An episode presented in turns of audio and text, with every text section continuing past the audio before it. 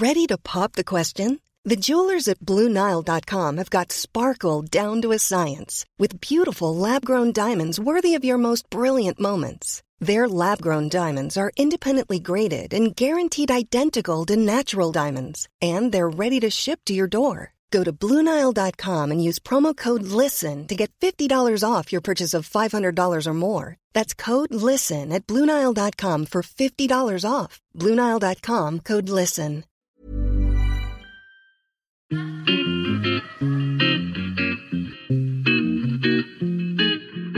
Salut les gars, je suis Anne-Laure Baratin et vous écoutez le podcast Genre de fille. Chaque semaine, je reçois une fille unique en son genre pour parler sans tabou de mission de vie, de galère, de déclic ou non, de féminin, de maternité ou pas, tout ça, tout ça. Par leur parcours, leur engagement et leur choix de vie, elles m'ont bluffé et j'ai à cœur de vous les faire découvrir. Je sais qu'elles vous inspireront. J'espère maintenant que leur parole vous permettra d'avancer, de choisir, de décider. Et maintenant, place à l'épisode du jour. Bonne écoute Cet épisode a été rendu possible grâce à Baratin, etc. Baratin, etc., c'est l'agence de création éditoriale qui donne de la voix aux femmes et qui accompagne les entreprises engagées s'adressant à elles. Alors aujourd'hui, au micro de Genre de Fille, je reçois Maï Hua. C'est Camille Sfez, invitée dans un précédent épisode de Genre de Fille, qui m'avait alors soufflé son nom comme une femme qu'elle aimerait entendre.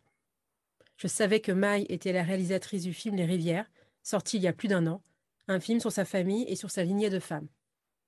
J'ai loué le film, j'ai beaucoup pleuré, j'ai adoré, et j'ai contacté Mai qui a dit oui tout de suite. Alors Mai, c'est une artiste française d'origine vietnamienne. Elle a été color designer pour des grandes marques, mais elle est surtout réalisatrice. Mai, elle explore nos liens à l'intime, à la quête de vérité et au genre. Vous êtes toutes promises à être malheureuses avec les hommes. C'est ce que Mai a entendu de la bouche de son oncle. Et désirant échapper à cette malédiction, elle s'est alors lancée dans une épopée familiale, filmée, qui donnera six ans plus tard le film Les Rivières. À elle de nous en parler maintenant. Bonjour Maï, je suis ravie de te recevoir au micro de Genre de Fille. Bonjour Anne-Laure, merci beaucoup de m'inviter. Euh, je suis hyper contente. J'en parlais en introduction euh, de, ton, de ton film Les Rivières. Ça va faire presque deux ans qu'il est sorti. Comment tu vas, toi, presque deux ans après sa sortie, et comment vont les femmes de ta lignée? Ben moi, ça va, euh, ça va. On est dans une période très très intense, un peu foutraque mais j'ai comme l'impression que je suis totalement capable en fait d'absorber tout ça, tous ces mouvements. là, la rentrée, depuis la rentrée, en fait, c'est une sorte de, ouais, d'enchaînement de, de, vagues et de creux. Donc c'est très très agité, mais ça, ça, surfe bien. D'accord. donc ça, voilà. Et puis pour les rivières, je suis toujours émue par ce projet par les retours. c'est c'est assez rare, je pense, d'avoir cette chance en fait de, de porter un projet pendant très longtemps et que il puisse continuer de couler deux ans plus tard. Tu vois, c'est c'est un, un, mouvement qui est tellement lent.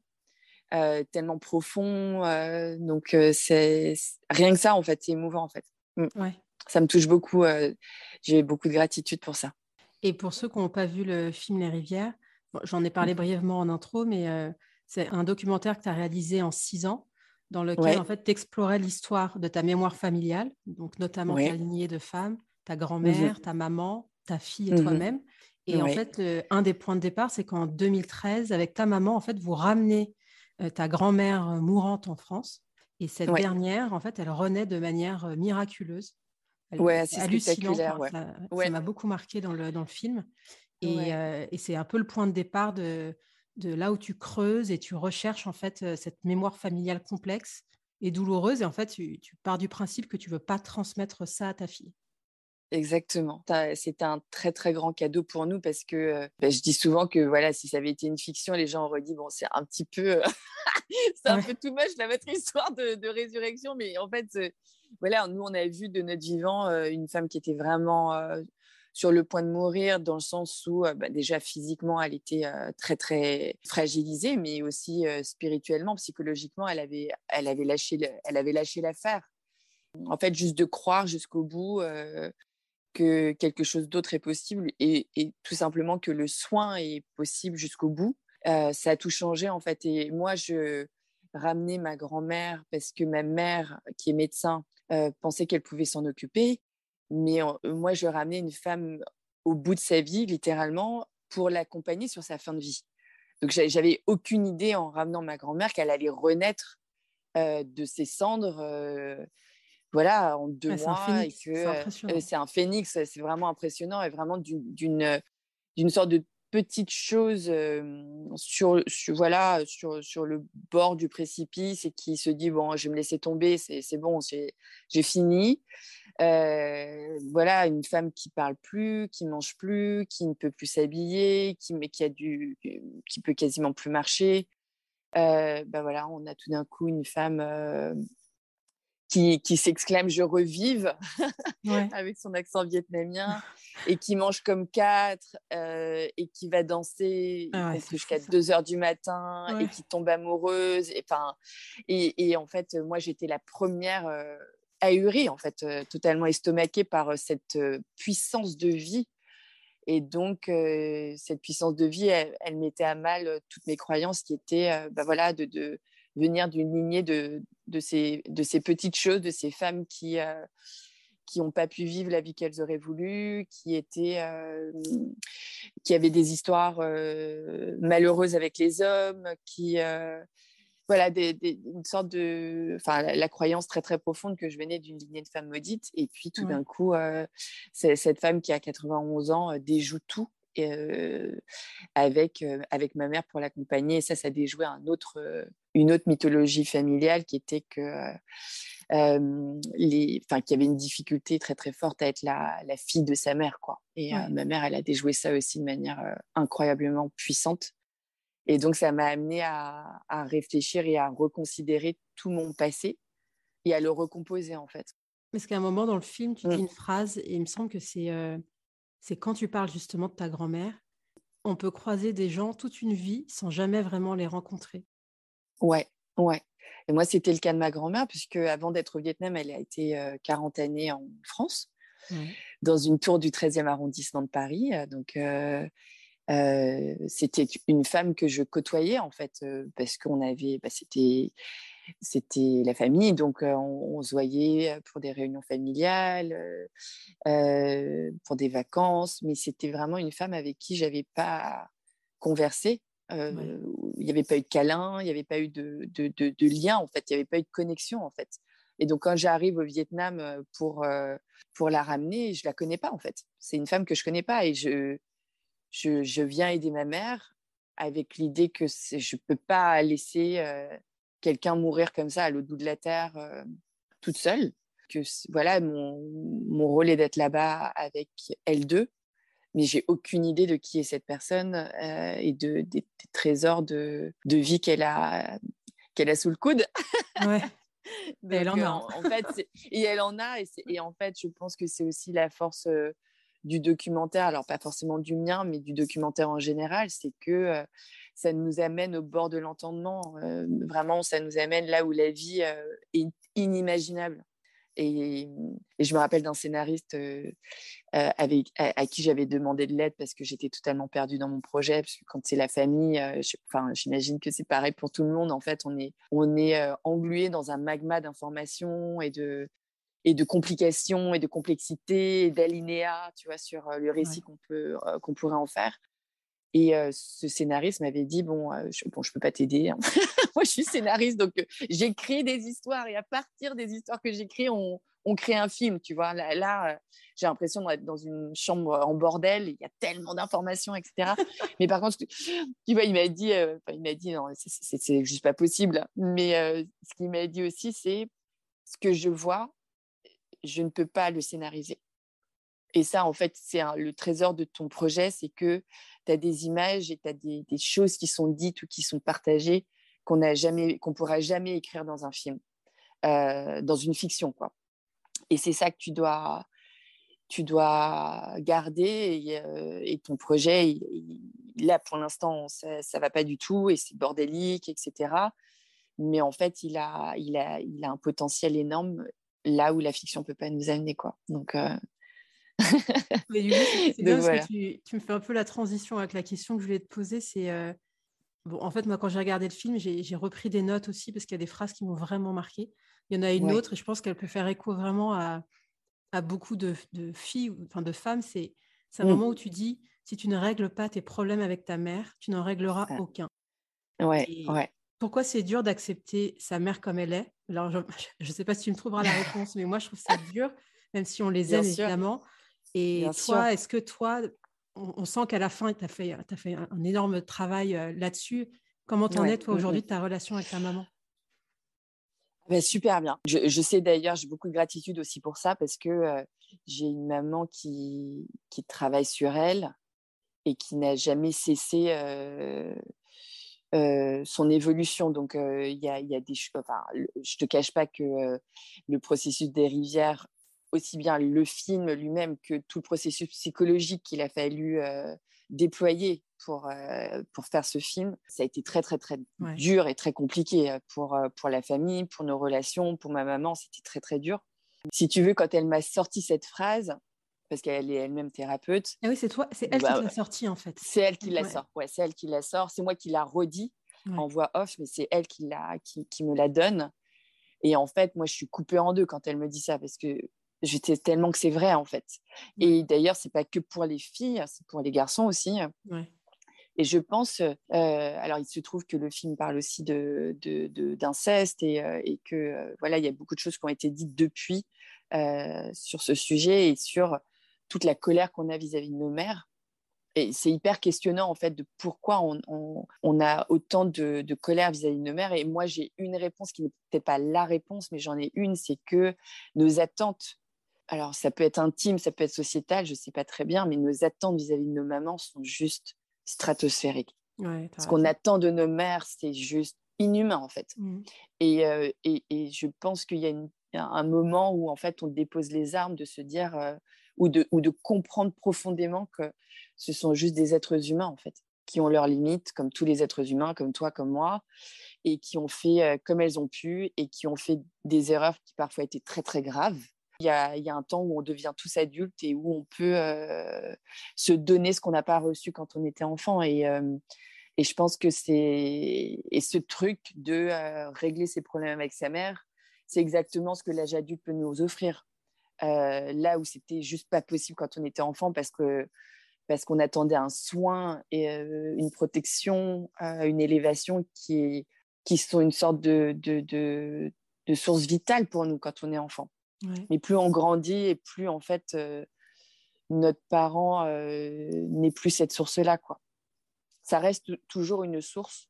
Enfin, c'est ce que j'ai aussi appris dans ce processus, c'est que là où il y avait énormément de colère et, et de déception et même de mépris, qui sont des sentiments tellement forts, mais qui en fait sont, je pense, qu'ils sont très très humains et, et dont on n'est pas forcément fier, mais qui sont juste là. En fait, c'est juste la vérité de ce qu'on on ressent pour nos parents et pour nos mamans, et ben, dans le processus, il y a un moment où il y a une bascule qui se fait et où on a aussi une ressource, on a aussi de la reconnaissance, on a aussi euh, de la puissance à cet endroit. Et, euh, et quand j'ai compris ça, ben, ça a tout réglé en fait. Et, vraiment euh, se réconcilier avec sa maman, pas du tout parce qu'elle a changé, mais parce que nous on a changé, mais c'est c'est un processus incroyable, incroyable, incroyable. et qui change la vie, hein, tu vois, parce que c'est vraiment la matrice de toutes tes relations, en fait, euh, ta relation à ta maman. Et euh, donc, euh, comment on fait quand on ne fait pas un film comme le tien pour... Il y a plein, alors, c'est ce que j'ai découvert. Alors moi, il se trouve que je l'ai je l'ai digéré, je l'ai transformé, je l'ai canalisé dans un film mais en fait, c'est le travail de tous les humains. Hein. Et, en fait, ce que j'ai compris pendant ce processus, c'est qu'il y avait plein de mains tendues. Il y a plein de mains tendues, il y a plein d'expertise, il y a plein de techniques, si on veut réduire ça à la technique, mais euh, il y a plein de psy, il y a plein de thérapeutes avec différentes techniques. Il y a des choses sur le corps, il y a des choses sur euh, le, vraiment l'analyse, il, y a il, y a, plein, plein, plein de choses. Euh, il y a des livres, il y a plein de gens maintenant qui ont théorisé euh, la psychogénéalogie, qui ont, qui ont théorisé les traumas familiaux et, la, transmission de la mémoire familiale. Donc il y a vraiment beaucoup, beaucoup de... On n'a jamais été aussi outillés pour faire ça. Quoi. Et toi aussi, à un moment, il me semble que tu animais... C'est ouais, quelque chose ouais, ouais. Les, les, mmh constellations familiales Ouais, Ouais, ouais. Alors moi, j'anime pas. j'anime des cercles qui se réunissent pour passer, entre guillemets, leur, leur, constellation avec une thérapeute avec qui je travaille. et donc, je réunis des groupes pour que, pour que le collectif puisse préparer et intégrer les apprentissages qu'on reçoit pendant une constellation. Quoi. Mais tu vois, par exemple, typiquement, la constellation, c'est c'est une expérience incroyable et ça passe par ton corps en fait. et donc il y a des y a des apprentissages qui peuvent pas être mentaux. Parce que si tu es dans le mental, tu, tu restes à juste titre d'ailleurs dans elle a fait ci donc ça a déclenché ça mais en fait, tu, tu, tu peux pas traverser ça. En fait, le, le, le raisonnement mental, il est implacable, mais il peut te laisser dans ta colère. Et donc, c'est à toi de voir ce que tu veux faire de ta vie. Quoi. Donc, euh, la colère, elle est très, très saine, euh, mais elle présente à un certain moment une limite aussi. Donc, euh, c'est juste te compléter en tant qu'individu et en tant qu'adulte dans ta colère, dans ta, dans, dans ta déception, mais aussi dans ta joie, aussi dans, et, de devenir un tout. Quoi. et, c'est là où le... toutes les choses. Ouais. C'est là où le passage par le corps tu vois, c'est marrant parce que moi, les constellations familiales, j'en ai déjà entendu parler, mais je ne pensais pas du tout que c'était un travail par le corps. Je pensais que c'était que, euh, j'en sais rien, faire un arbre généalogique ou regarder. Euh Alors, ça peut être euh, en présentiel, ça passe vraiment par le corps. Et après, il y a différentes techniques avec, avec des poupées, si tu es en individuel. Ça peut passer par des visualisations et des formes de méditation très, très profondes. Si, par exemple, on est confiné et qu'on ne peut pas se voir, en fait, ils ont, les constellateurs et les constellatrices, elles ont développé des, techniques parce que c'est pas parce qu'on est confiné qu'il euh, n'y a pas de besoin. Quoi. Donc, euh, au contraire, on a encore plus besoin d'être accompagné, d'être suivi et tout. Euh, donc, il y a plein de techniques différentes qui appartiennent à la même genèse, tu vois, à la même intention. mais, mais si tu le fais en présentiel, ouais, ça, ça, passe beaucoup par ton corps. Si tu le fais en visualisation, ben, ça passe par ton âme, je dirais, donc c'est moins corporel, tu vois, on mmh. ferme les yeux et on part, on part avec la thérapeute. Mais ça, ça passe dans le corps dans le sens où c'est pas totalement mental. C'est pas, il y a une partie qui est très très logique et qui est totalement pareil, une sorte de déroulement implacable comme ça. Mais ça, passe par une autre dimension euh, de, de, ce qui émerge, euh, des intuitions et de la visualisation qui vient raccommoder des choses à l'intérieur de toi. Ouais, c'est hyper intéressant. Ouais, je ne sais pas si ça a fait sens. Si, euh, ça me donne encore, ça se fait complètement sens. Et j'ai trouvé aussi dans un article euh, du magazine, enfin c'est un magazine en ligne qui s'appelle Chic, où tu dis, mmh. il fait une phrase dans laquelle je me reconnais tellement, tu dis, je crois que toutes les familles sont dysfonctionnelles, sauf que personne n'en parle. J'adore cette phrase. Ouais. ouais, ouais. Après cette interview, j'ai fait une tournée en Suisse où j'ai présenté mon, film au cinéma et du coup bah, j'avais un contact direct avec les spectateurs et spectatrices et j'en ai fait beaucoup aussi des, projections débats en France et, notamment à Paris mais et, j'avais eu cette très très vieille dame qui était venue et qui m'avait dit je viens d'une famille particulièrement dysfonctionnelle comme toutes les familles ah, et j'avais trouvé ça extraordinaire parce que les, les liens familiaux sont des liens d'attachement où il y a des attentes. On parlait de l'attente vis-à-vis de nos mamans, mais on a des attentes vis-à-vis de nos, de, nos pères, de nos frères et sœurs. On a des attentes qui sont très, très fortes parce que le, le, c'est une question de vie ou de mort. En fait, quand on est un enfant, euh, si on n'a pas le soin et la protection euh, qu'il nous faut, on, en meurt. Un bébé qui ne reçoit pas d'amour ne peut pas survivre. Donc, on est, on est des êtres très, très vulnérables euh, simplement, ces attachements qui sont très inconscients et ces demandes qui sont très inconscientes, qui ne sont pas verbalisées, font l'objet de, de contrats, en fait, qui sont très inconscients et qui, euh, et qui, du coup, peuvent nous empêcher quand on devient adulte. Et, euh, ça, et, donc, on connaît tous ces réunions familiales où tout le monde fait du mieux qu'il peut pour que ça se passe bien, et c'est très bien, en fait. Mais du coup, ça n'est pas un lieu d'authenticité.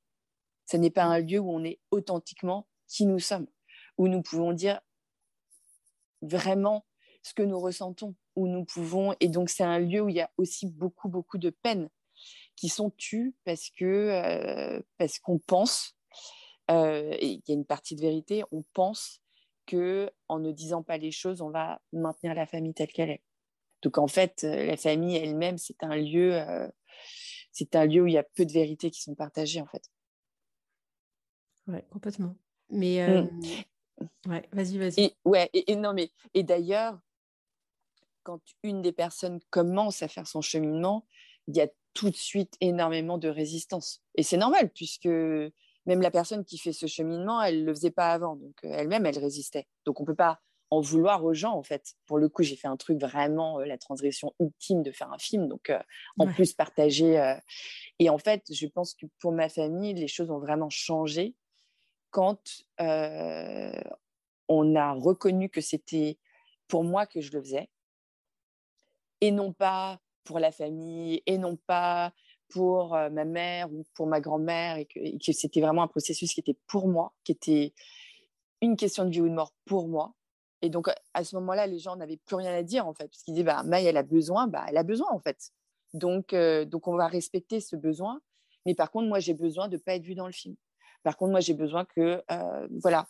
Et donc, à ce moment-là, quand chacun, quand il y a une première personne qui fait, qui, propose quelque chose d'authentique, ben, les autres personnes ont plus de place pour aussi exprimer leur authenticité, donc leur peur authentique, leur colère authentique, etc. etc. Alors qu'avant, c'est une sorte de, de jeu de dupe où en fait, euh, euh, voilà, on dit qu'on fait ça pour la famille ou pour sa mère, etc. Et puis en fait, les gens ils disent mais on t'a rien demandé quoi. Et c'est vrai en fait, on n'a rien demandé. Donc ouais, nous ça a changé, ça a tout changé depuis. Et dans les rivières, il y a un moment très fort aussi où ton fils qui a 8 ans à ce moment-là mmh. dit, en plus c'est un moment où il dit c'est pareil mmh. pour les garçons. Ouais. Et là, toi, tu réalises et tu dis j'étais responsable aussi de ce que j'allais léguer à mon fils. Bien sûr. et ça, c'était fou de ne pas l'avoir compris. Mais je, me rappelle de quand on travaillait sur les, sur euh, les voix off, enfin, je ne sais plus ce que j'avais écrit exactement, mais c'était quelque chose de, de, l'ordre de j'avais pas compris que j'avais un fils. quoi. Euh, parce qu'en fait, voilà, moi j'avais compris que j'avais des enfants. Euh, je pensais qu'en étant une femme, ben, j'allais euh, uniquement inspirer ma fille. Et puis à un moment donné, je me dis, mais, mais pas du tout, en fait. enfin, ce que je vais faire, ce que je vais dire, euh, mon comportement impacte totalement mon fils. Ce qui est tellement logique, mais ce qui était juste une, pas ma croyance, inconsciente encore une fois. Et puis, la dernière roue du carrosse, c'était, mais en fait, pour ces deux enfants-là, la maman, c'est moi, quoi. Oh et alors là, moi, ça m'a coupé en deux parce que je me suis dit, mais la responsabilité, tout d'un coup, de... Et du coup, bah, évidemment, ça m'a renvoyé en miroir à ma relation à ma maman, à moi. Et puis, bah, tous ces, tous ces... un pas après l'autre, en fait, les, les, choses se sont, se sont enclenchées pour aller toujours, toujours plus loin vers le nœud de ma quête, quoi. Et le nœud de ma quête, c'était vraiment ça, c'était ma relation avec ma maman. Mais ce qui est génial, mmh. c'est que c'est lui, en fait, on le voit en train de dessiner, et d'un coup, il rentre dans la conversation, l'air de rien, en disant, mais en fait, euh, euh, moi aussi, je suis concernée. Il ne le dit pas comme ça, mais en gros, il, ouais. fou de se dire qu'à 8 ans, il a déjà cette conscience, en fait. Bah, bien sûr. Mais les enfants, ils savent tout, en fait. C'est ça qui est à la fois euh, déconcertant et puis ça fait même peur, tu vois. mais moi, j'ai un garçon qui a toujours tout compris, quoi. Mmh. Et, et, du coup, ça, ça, me donne une responsabilité d'autant plus forte qui va pas se laisser faire par mes narrations. Ouais. Et c'est très bien, c'est très très bien, c'est très très bien. mais il, je veux pas du tout lui donner un rôle qu'il doit pas avoir parce que ça, ça doit rester l'enfant et moi l'adulte. mais il y a beaucoup beaucoup de moments dans ma vie où mes névroses et, et, les narrations qui en découlaient et la vérité que je pensais avoir ou connaître mais lui, voilà, avec une phrase comme ça, en fait, il déjoue tout, quoi. C'était, c'était assez incroyable. De... Enfin, c'est assez incroyable d'avoir cet enfant comme enfant, quoi. on, va passer, euh, parce que je vois que l'heure tourne, mais dans ton nouveau documentaire, tu as pu filmer, euh, qui s'appelle Make Me a Man, tu as pu filmer un groupe de paroles exclusivement masculin un groupe de parole qui, était, enfin, qui est animé par le psychothérapeute Jerry Hyde, qui est aussi ton compagnon. C'est des entretiens qui, qui, vous ont, qui lui ont permis d'explorer en fait la, notion de masculinité. Raconte-moi comment, tu t'es retrouvé à comment tu t'es retrouvé à filmer ces hommes. Alors déjà, la première chose, c'est que je n'ai pas filmé les interviews. C'est-à-dire que ces interviews ont été filmées entre eux. Et c'est très important parce que dans le processus à la fois créatif pour, euh, pour Jerry et moi et euh, pour le processus euh, thérapeutique, en fait, pas du tout la même chose. C'est-à-dire que eux, le contexte, c'est que mon compagnon, il est thérapeute et donc il reçoit en individuel, donc des hommes, des femmes, des personnes non binaires, c'est très fluide mais il a aussi des groupes de parole et les groupes de parole, en fait, euh, euh, pour lui, ceux qui ont fonctionné jusqu'à maintenant, puisqu'il a eu des groupes de parole avec des femmes, des groupes de parole mixtes et des groupes de parole euh, d'hommes, ceux qui ont fonctionné ou, plutôt ceux qui ont perduré sont les groupes d'hommes. Et en fait, quand MeToo est arrivé, j'ai dit à Jerry, mais en fait, vous pouvez, faut passer la seconde, les gars. Vous pouvez pas garder pour vous ce que vous faites. Il faut absolument que ça devienne une parole publique, en fait, ce que vous faites. Et en même temps, je ne savais pas tant ce qu'il faisait finalement, parce que moi, j'étais restée dans, un, dans une euh, culture euh, bah, en fait patriarcale. Donc, j'avais euh, mon étendard, tout, machin truc, mais en fait, j'avais des prérequis ou des, idées préconçues de ce qu'il faisait et qui étaient pour moi, bah, ils se réunissent entre hommes parce qu'ils il parlent de masculinité.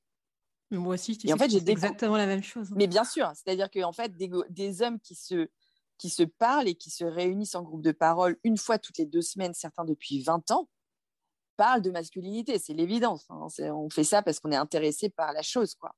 Et en fait, j'ai été, euh, quand j'ai vu les interviews et ces entretiens, donc qui sont des entretiens très thérapie, donc quel est ton rapport à ta mère, ton rapport à ton père, etc. Ça veut dire quoi être un homme aujourd'hui? Ça veut dire quoi être un homme aujourd'hui? Mais je me suis rendu compte que pas du tout, en fait. La, question sur laquelle ils ont le plus de difficultés, c'est qu'est-ce enfin, c'est quoi être un homme aujourd'hui? Parce mmh. qu'en fait, c'est pas du tout leur question. Leur question, c'est OK, comment je guéris ma relation à ma maman, à mon papa? Comment je fais pour bien m'entendre avec ma compagne ou avec mon compagnon? Comment je fais pour élever mes enfants? En fait, ce sont des questions que nous, en cercle de femmes, parce que pour le coup, j'ai beaucoup pratiqué les cercles de femmes, que nous, on traite euh, voilà, entre femmes. Et donc, je me suis rendu compte que en fait, la séparation des sexes était une séparation qui permettait à ce qu'il euh, y ait moins de difficultés parce que lorsqu'on est mélangé entre sexes, on a ce genre de projection en fait vis-à-vis de l'autre personne. Et si nous, on a été euh, euh, traumatisé par un homme ou deux ou trois ou quatre, eh bien, ça va être très très dur de ne pas projeter colère et peine et tout en fait sur un homme qui va s'exprimer de manière intime. Et donc, du coup, séparer, et, inversement pour les hommes vis-à-vis des femmes, etc. Donc, séparer les sexes, ça permet juste de faciliter un chemin qui est en fait très, très difficile, qui est un chemin de vulnérabilité et de, de se montrer nu tel que l'on est, tel que l'on pense, tel que l'on croit, tel qu'on le ressent. Et, euh, et, donc, quand j'ai découvert la parole de ces hommes, en fait, je me suis dit, mais c'est exactement la même parole que la nôtre. Et donc, je me suis dit, mais en fait, notre propos n'est pas du tout de nous dire c'est quoi un homme aujourd'hui.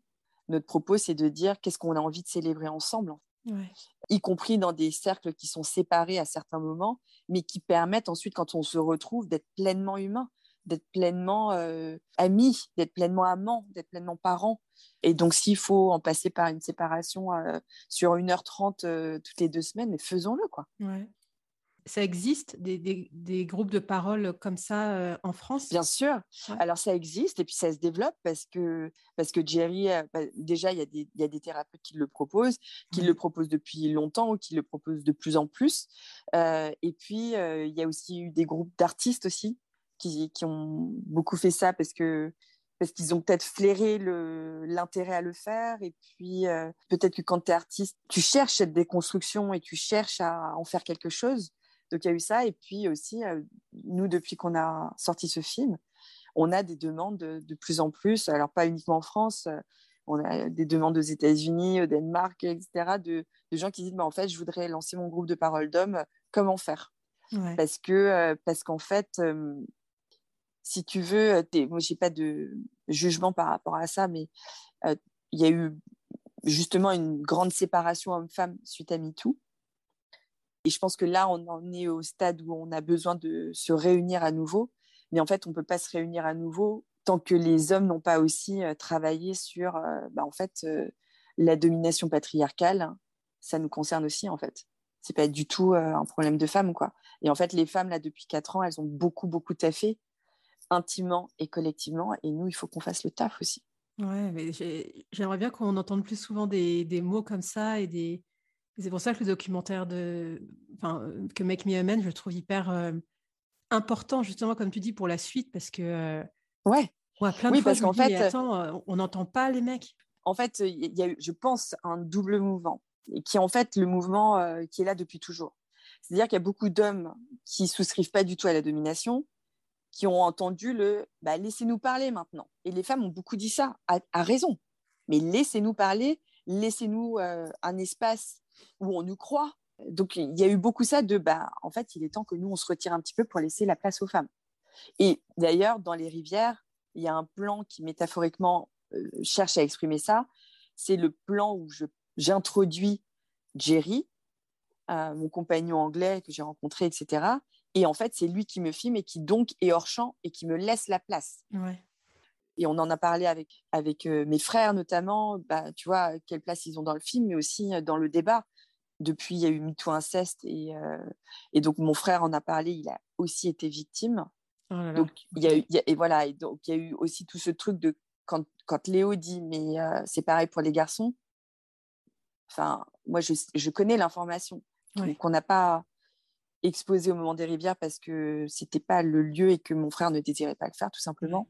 Mais voilà, moi je sais que les, que les hommes sont victimes aussi et que ça aussi il va falloir qu'on développe ce champ-là de dire mais en fait les hommes sont victimes aussi de patriarches qui usurpent leur euh, pouvoir et qui, euh, et qui euh, cherchent de l'impunité avec le pouvoir. Et que dans la cour d'école, quand il y a un petit garçon qui se fait tabasser, on a beaucoup eu tendance à leur dire non, mais il va falloir que tu te renforces un petit peu. On les a pas non plus écoutés en tant que victimes. Et donc, on grandit avec un autre horizon en tant que garçon, c'est qu'on est, on peut être à la fois victime, mais on s'identifie au bourreau, mais on ne veut pas s'identifier au bourreau. Donc, du coup, il y a toute une partie de notre masculinité qui est désactivée. Quels sont les rôles modèles, en fait? Ouais, ouais. Donc, on a tout un travail à faire, du, du vraiment du ensemble, et de quelles sont les valeurs autour desquelles on a envie de se réunir. Et ça, ça n'est possible que euh, si l'intime est vraiment exploré et si, euh, et si on ne devient pas euh, dans un nouveau mouvement de guerre. On a, on a, entendu parler de guerre des sexes, on a entendu... et c'est juste pas possible en fait. Bah non, on va pas faire la guerre des sexes en fait, on s'aime.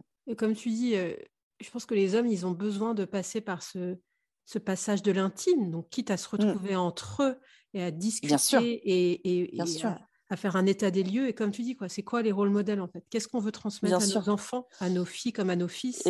Quel modèle euh, euh, Sur mmh. quoi on va arrêter quoi? Enfin, Et d'ailleurs, tu vois, je trouve que tu vois tellement, j'en ai beaucoup vu autour de moi des.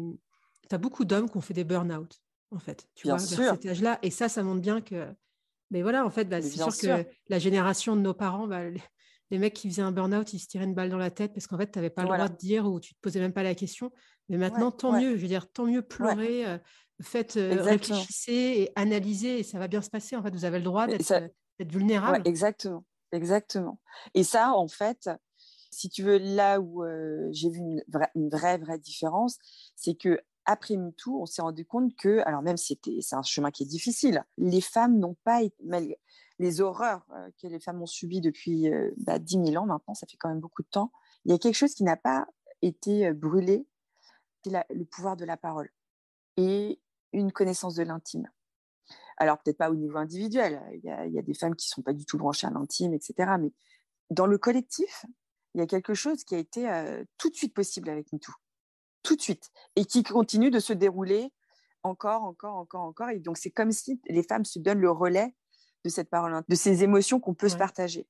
Les hommes, eux, ils ont été totalement coupés de ça, totalement. Et donc, je pense qu'il y a eu tout un truc de, euh, avec les incels, les, euh, justement tous les burn-out et euh, le fait que, je ne connais pas les chiffres en France, mais en Angleterre, les suicides chez les hommes est la raison numéro un de mortalité chez les hommes. c'est énorme. Numéro un, plus, plus, que les accidents de la route, plus que le cancer, enfin, c'est fou en fait. Et il y a eu tout un truc masculiniste disant ah, c'est à cause de ces horribles féministes ah, mais quelle horreur. qui, qui, qui elles-mêmes mettent trop la pression à leurs mecs, quoi, évidemment. et, et, en fait, maintenant, il, il, faut que les hommes se disent non, mais attends, c'est toute cette culture patriarcale qui nous détruit, qui nous met dans un rôle inhumain de bah, soit tu vas faire peur aux autres, soit c'est toi qui as peur et qui te fait cravacher. quoi. Exactement ce qui se passe dans la cour des écoles. Enfin, ou ce qui s'est passé dans la cour des écoles, parce que je ne veux pas enfin, généraliser, mais en tout cas, les hommes, ils viennent de ça. leur, leur lignée masculine, c'est des gens qui ont été envoyés à la guerre et qui sont fait charcuter par centaines de milliers sur les champs de bataille de la Somme, voilà, qu'on filme dans, le, dans, dans Make Me Man. Donc, c'était ça, en fait. Donc, moi, je veux bien qu'on parle de domination masculine, c'est totalement légitime et essentiel qu'on débatte de ça. Mais attention, en fait, domination masculine de quelques hommes sur d'autres hommes qui se, qui se, font envoyer comme de la chair à canon et qui ensuite bah, se disent bah, soit je suis la chair à canon, soit je suis au, top. Quoi. Donc, et donc, en fait, la culture masculine, elle a été incroyablement violente pour les hommes aussi. Et donc, c'est pas l'idée n'est pas de comparer et de pas se mettre en compétition entre femmes. Pas du tout ça. Le propos, c'est de dire attention, en fait, cette culture patriarcale, elle est en train de détruire tout le monde. Les femmes, les hommes, on le voit, les enfants, et tout le vivant, en fait. Toute la planète, là, est en train de, de clamser à cause de ça. Donc, euh, il faut qu'on on marche ensemble euh, pour... Euh, là, il faut qu'on se regarde les yeux dans les yeux et qu'on se dise, on veut autre chose, en fait. On veut autre chose pour notre présent et pour l'avenir de nos enfants. C'est ça qu'on doit faire. Et nous, notre contribution, c'est dans l'intime. Alors, il y a plein d'autres contributions, voilà, sur, sur l'écologie, sur, sur le pouvoir, sur le, journalisme, sur les arts. Euh, il faut changer tous les champs, puisque c'est la racine qui est mauvaise. Donc, faut, tout le monde doit faire quelque chose. Nous, ce qu'on dit, c'est, ben voilà, dans l'intime, en fait, si on, met les moyens au niveau culturel et sociétal pour changer cette culture-là, changer la culture de l'intime pour les hommes, eh ben, il y a beaucoup de choses qui vont aller beaucoup, beaucoup mieux. Si on apprend euh, euh, aux enfants euh, à nommer les émotions, qu'ils soient filles ou garçons, si on leur apprend à communiquer de manière non violente, si on apprend tout ça au niveau voilà, sociétal, bah, les choses vont changer, c'est l'évidence. Donc voilà, nous, c'est notre contribution. Bah, c'est une belle contribution. Bravo hein, pour, Merci. J'ai adoré. Et Merci énormément. C'était un des sujets, on en a parlé en off toutes les deux. Euh, je crois que c'était il y a deux jours ou hier, je ne sais plus. J'ai vu que tu avais fait une vidéo sur Instagram où tu parles de l'ayahuasca. Je ne sais pas si je le dis bien. oui, ayahuasca, ouais. L'ayahuasca. Et en fait, tu expliques, euh, j'ai pas vu la vidéo en entier, mais en fait, tu, dis euh, que ça a été très dur jusqu'à récemment pour toi d'en parler. Et donc, en fait, j'aimerais que bah, tu m'as dit que tu étais OK. Pourquoi c'était dur pour toi d'en parler? Est-ce que tu peux nous expliquer ce que c'est, en quoi ça peut aider? Oui. Alors, je, te parlais de tous les outils euh, qu'on a aujourd'hui à disposition. Je dirais pas que l'ayahuasca est un outil parce que c'est un voyage spirituel qui est tellement euh, puissant pour moi, tellement nécessaire, tellement essentiel en fait que je ne peux pas parler d'outils, ça n'a aucun sens. Et c'est justement ça qui m'a fait peur en fait pour en parler, c'est que il y a un changement de paradigme qui est tellement fort que moi-même, j'ai beaucoup de chemin à faire avant de me sentir légitime pour en parler. Parce que, encore une fois, on n'est pas dans une mentalisation, on est, on est vraiment dans une quasiment une dimension parallèle. Déjà parce qu'on parle de, de voyage chamanique et de voyage en conscience modifiée et, de, et du monde d'à côté, du, monde des esprits, de l'esprit de la plante de, ou des plantes. Donc euh, voilà, c'est déjà un, changement de paradigme qui est, enfin, qui, incroyablement fort. Mais quand justement on parle de OK, il va falloir qu'on change cette, cette culture patriarcale, bah, la question c'est vers quoi? Et donc moi je ne dis pas vers l'ayahuasca, mais quasiment en fait, parce que c'est pas uniquement l'ayahuasca en fait, c'est toutes les cultures qui travaillent avec la plante. Parce que c'est vraiment ça, c'est-à-dire que la plante est une autre entité intelligente. Donc, je le disais dans le live, nous, occidentaux, on vient juste de comprendre que euh, les arbres avaient une intelligence, que les champignons avaient une intelligence, que les plantes avaient une intelligence, que les animaux ont une âme. Enfin, on, si tu veux, on, sort d'une forme d'ignorance, mais totalement abyssale, tu vois. C'est-à-dire que moi, il y a cinq ans, je ne savais pas que les plantes avaient une intelligence, quoi. Donc, euh, donc nous, on est en train de sortir d'une ignorance qui est crasse, en fait. Et, euh, et, en fait, si on se met dans, ce, dans cette humilité-là, ben on se rend compte qu'il y, a des, y a des peuples, il y a des, des formes de pouvoir et de leadership qui existent déjà et qui sont peut-être notre avenir. Être en contact avec des gens depuis des millénaires maintiennent ces cultures qui sont dans une collaboration profonde, puisque ce n'est pas uniquement euh, les hommes et les femmes, c'est déjà les hommes et les femmes, et puis, euh, et puis euh, ce qu'on appelle les two spirits, donc les hommes-femmes, euh, puisqu'on sait que certaines tribus ont cinq, cinq genres différents, donc femme-femme, femme-homme, homme-femme, homme-homme, femme-homme-femme, enfin bref. On sait que déjà, ils ont cette idée de fluidité. On sait que pour certains, les enfants sont vus comme bah, justement de grands enseignants. Et bah, moi, j'en ai fait l'expérience avec mon fils. Et puis, ils savent que la nature est une grande enseignante. Et que donc la collaboration, elle n'est même pas juste entre humains, en fait. Elle est, entre les hommes et la nature et les arbres et les différentes plantes. Et donc, c'est pas uniquement cultiver des, des, des, champs de soja pour les exploiter, pour en faire de la nourriture, pour en faire de l'élevage, pour tuer les bœufs, pour etc. etc. On n'est pas du tout dans une logique d'exploitation. On est dans une logique de collaboration. Et nous, en fait, on, est, on, est, on commence à s'ouvrir au désir de ça, du respect profond et de la collaboration profonde, mais en fait, on, on est très mal placé pour euh, donner des, des, leçons dessus parce qu'on ne vient pas de cette culture-là. On vient d'une culture de compétition, on vient d'une culture d'exploitation. Et donc, euh, si on a ce désir de vraiment collaborer, de vraiment écouter, de vraiment euh, respecter, eh ben, il faut qu'on aille écouter des, des, gens qui font ça depuis des milliers et des milliers d'années. Et ces peuples-là, font ça et cette plante euh, t'enseigne ça. Et c'est totalement fou, en fait, de se dire euh, qu'une plante peut m'enseigner quelque chose. Mais tu vois, on n'est pas dans euh, l'huile d'argan, dont les bénéfices sont machin truc. Tu vois ce que je veux dire? C'est que vraiment, tu rencontres, tu rencontres une plante. C'est totalement fou, non? Enfin, c'est fou. Oui, c'est complètement fou. Moi, j'avais le... J'en étais restée, pour moi, enfin, je pense que c'est aussi un peu ça, c'est quand tu partais en Amérique du Sud. Euh, alors, je schématise vraiment grossièrement, mais c'était un mmh. peu ces tripes faits par des Occidentaux de prendre de l'ayahuasca. Il fallait faire attention d'être bien encadré parce que tu pouvais partir complètement en vrille. Et, bien euh, sûr, bien sûr. en France, on, peut en prendre. Enfin... Bien sûr. Alors, c'est totalement illégal. Hein. Donc, je dis bien sûr, mais parce que ça se fait sous le manteau et ça se fait euh, via des, réseaux prudents et il le faut, et secret parce qu'il le faut aussi.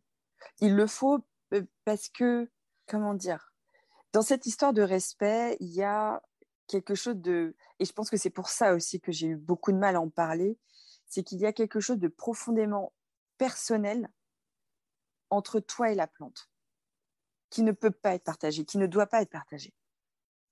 Et qui, c'est une complexité euh, qui est magnifique aussi hein, à explorer, mais c'est une complexité vraiment euh, de, de savoir ce qu'il est juste de partager, parce qu'il faut absolument que les Occidentaux euh, mettent un genou à terre, en fait, et qu'ils écoutent, en fait. Et qu'ils écoutent euh, ce qu'il y a à être dit.